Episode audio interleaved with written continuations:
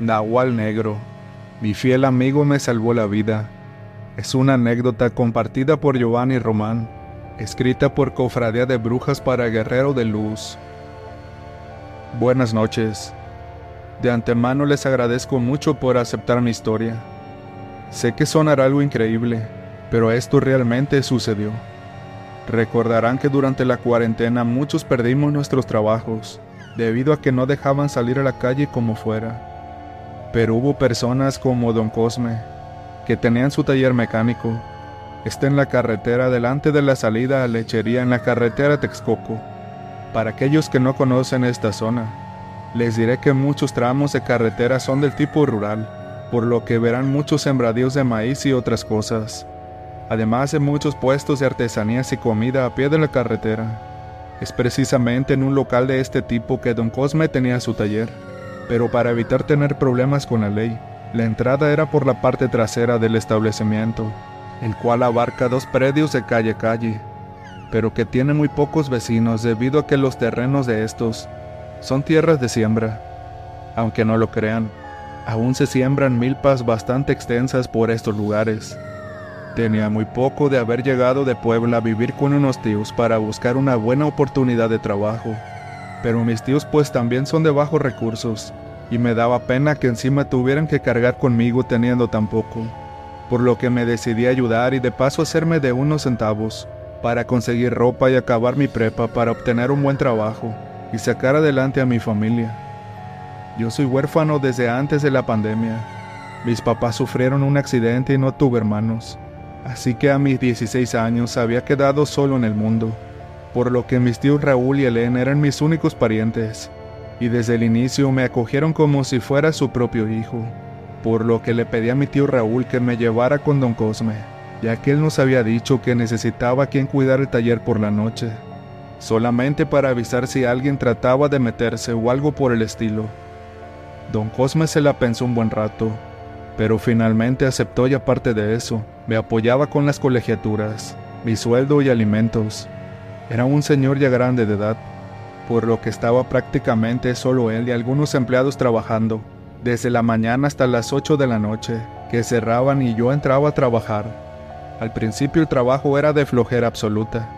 De no ser por mi celular, me hubiera quedado dormido durante todo el turno, pero la idea era precisamente el cuidar el lugar.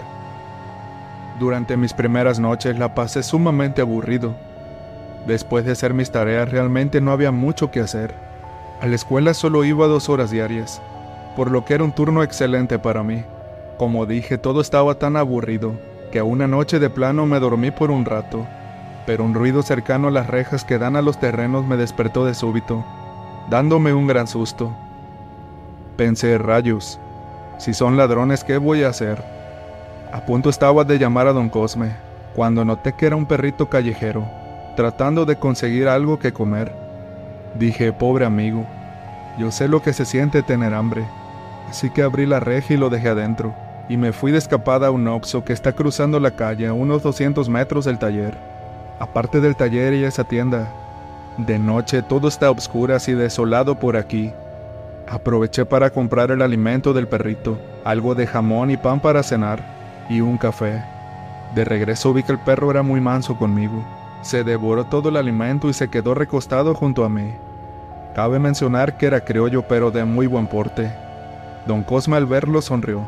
Le gustaban mucho los perros y este amiguito se veía que aún iba a crecer mucho. Los mecánicos y el mismo Don Cosme le llevaban de vez en cuando croquetas. Comenzamos a llamarlo Solovino. Y solo vino para acá y solo vino para allá.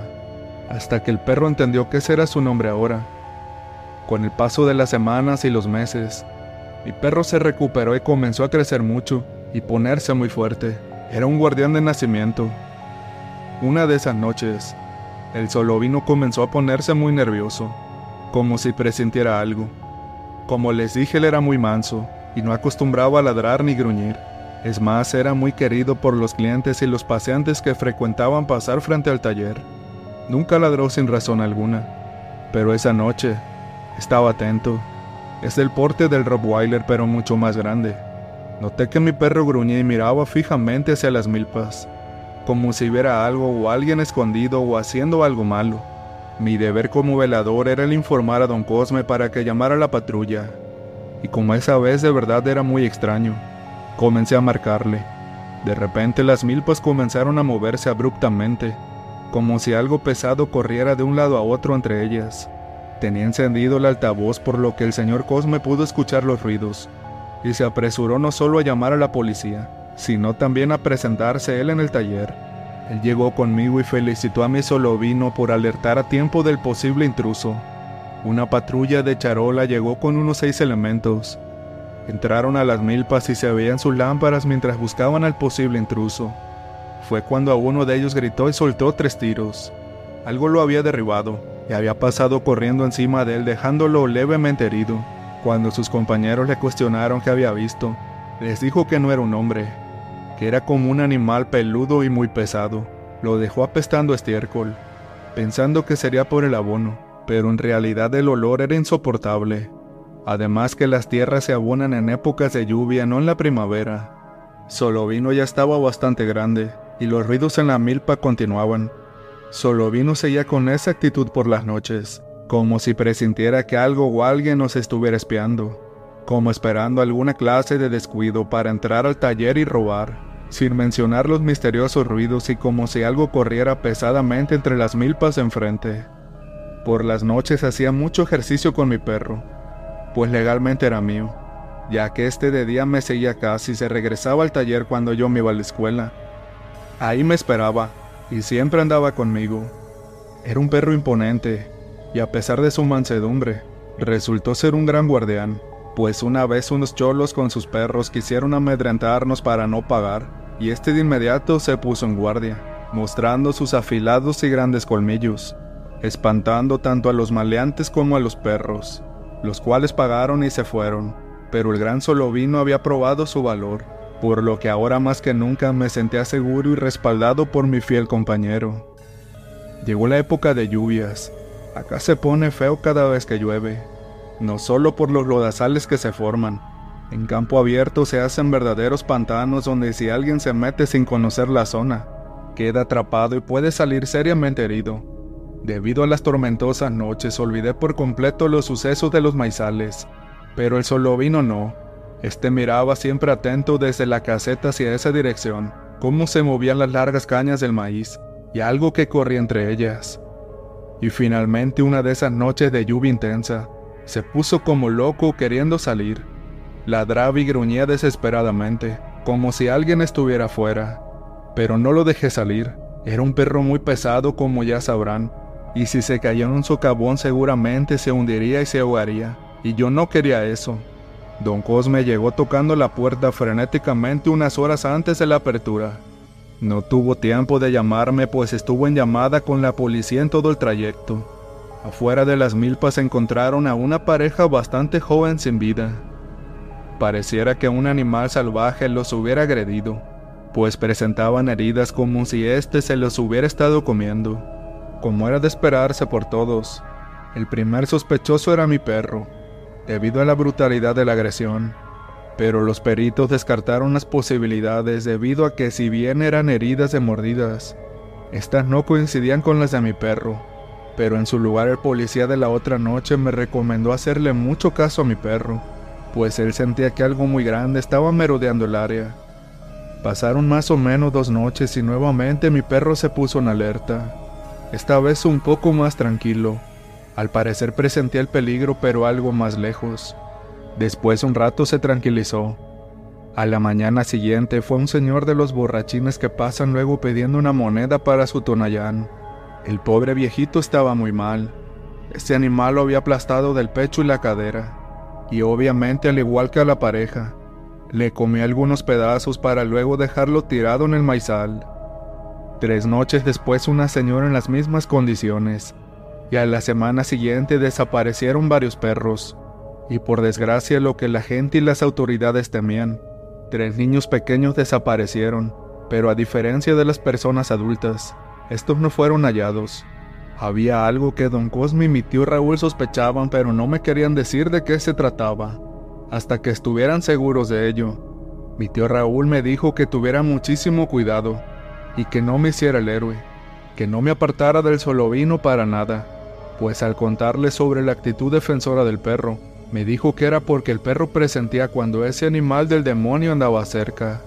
Le haría caso a mi tío y no me apartaría del solo vino. Obviamente que lo haría. Esa tarde no me tocaba escuela, pues era sábado, por lo que mi tío nos acompañó hasta el taller y antes de irse, me entregó un gran cuchillo de cazador diciéndome, este cuchillo era de mi papá, es decir, de tu abuelo, era para mi hermano, pero supongo que ahora te toca a ti tenerlo. Era una pieza hermosa, un gran cuchillo de cacería con las cachas hechas de cuerno de venado. Le agradecí dándole un gran abrazo y diciéndole que me encantaba, y prometiendo que tendría mucho cuidado y le haría caso al perro en caso de que esa cosa se acercara. Esa noche la tormenta empezó temprano, y algo que anteriormente no había pasado. Los rayos hicieron que la luz eléctrica comenzara a fallar, hasta que lo inevitable pasó. La luz se fue y escuché gritos en la calle. Por la dirección pareciera que venían del maizal. Luego un golpazo y el derrapar de llantas en el asfalto mojado. Solovino se puso en guardia, pero esta vez mucho más agresivo que nunca. Tenía el lomo muy erizado. Todos sus músculos se veían tensos e hinchados. Sus grandes fauces estaban trabadas como cuando se van a enfrascar en combate. Luego un escalofrío recorrió mi espina cuando todos los perros de los alrededores comenzaron a aullar y a gemir como presintiendo algo malo. Y luego adentro del taller se escuchó un gran estruendo como cuando algo pesado cae sobre la lámina. Algo había tirado la pila de chatarra que teníamos al fondo del taller. A obscuras no se podía ver nada, pero tanto el perro como yo estábamos en guardia. Él en posición de ataque y yo empuñando el gran cuchillo de caza que me heredara mi tío. Fue cuando algo casi me paraliza del miedo. Un aullido horroroso casi como un gemido de dolor y una risa, pero como si se mezclaran con los sonidos de animal. Luego un gruñido que por lo grave pensé que serían de un oso o un león. Pensé que quizás ese animal había escapado de algún circo zoológico, pero un rayo me sacó de mi tranquilidad cuando la luz recortó la silueta de algo enorme, mirándonos afuera de la caseta. Sus ojos brillaban rojizos como tizones prendidos entre las sombras. No apartaba la mirada de nosotros, pensando que seríamos presa fácil. Dentro de la oficina no podíamos defendernos, además de que se arruinaría el equipo muy valioso si pasaba algo, por lo que me santigué. Me encomendé a mis padres fallecidos para darme valor y protección y abrí la puerta. Solo vino no era tonto y lo demostró. No se abalanzó solo, sino que esperaba mis órdenes para agredir aquello, además de que nos coordinamos para que esa cosa no nos atrapara. Gruñían ambas fieras y yo agazapado caminaba de lado con cuchillo en mano. Fue cuando aquel ser notó que la presa más fácil era yo debido a mi aún infantil porte, por lo que se arrojó contra mí, mientras mi perro se le abalanzó con todo su peso y ferocidad. La bestia lo mordía pero la mordida de mi perro era más grande, y su corpulencia era mayor aún. Esa cosa era del tamaño de un hombre, pero con rasgos de un animal. Medía un poco más de alto que yo, pero mi perro era un gigante bondadoso. Se trenzaron y se revolcaron por mucho rato, pero aquella cosa tenía la inteligencia y malicia de un hombre, por lo que tomó una varilla y se le incrustó en la cara a mi perro. Una rabia insensata y feroz se apoderó de mí. Lloré y grité. Acabaste con mi perro, maldito monstruo. Ahora yo acabaré contigo y me arrojé sin medir el peligro contra esa bestia.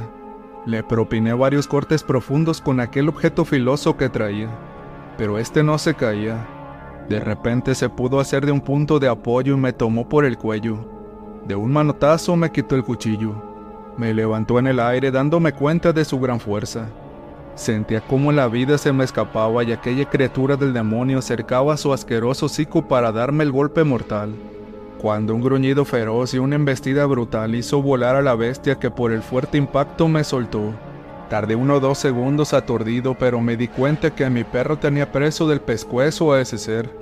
Lo estaba acabando hasta que finalmente se escuchó cómo sus vértebras crujieron y esta cosa dejó de moverse. Mi perro cayó al suelo y yo de igual forma quedé inconsciente en el piso. Cuando desperté estaba en una clínica. Lo primero que pregunté era dónde estaba mi perro mi fiel compañero y amigo. Afortunadamente me dijeron que a pesar de las profundas heridas el solovino estaba vivo y bien. Solamente tenía una gran cicatriz del lado derecho, y había perdido un ojo, pero fuera de eso estaba bien. En la cena de fin de año estuvimos todos presentes. Fue cuando tanto mis tíos como don Cosme me dijeron que esa criatura que mi perro había dejado inerte era un nahual y uno de los negros. Esos ya no tienen un alma humana y ya no regresan a esa forma cuando mueren. Solamente se quedan como el pellejo seco de una criatura espantosa híbrida entre humano y bestia. Ni la policía ni nadie se quisieron hacer cargo ni responsables. Solamente quemaron el cuerpo de esa aberración y echaron los restos al canal para que no se volviera a reintegrar según las costumbres del pueblo. Seguí trabajando con don Cosme hasta que me gradué de la prepa y entré a la universidad. Mi perro sigue con nosotros aún, y desde aquella ocasión en que mi gran amigo acabó con ese monstruo, nunca más tuvimos encuentros con otro nahual. Gracias por escuchar mi historia. Un saludo cordial desde el Estado de México.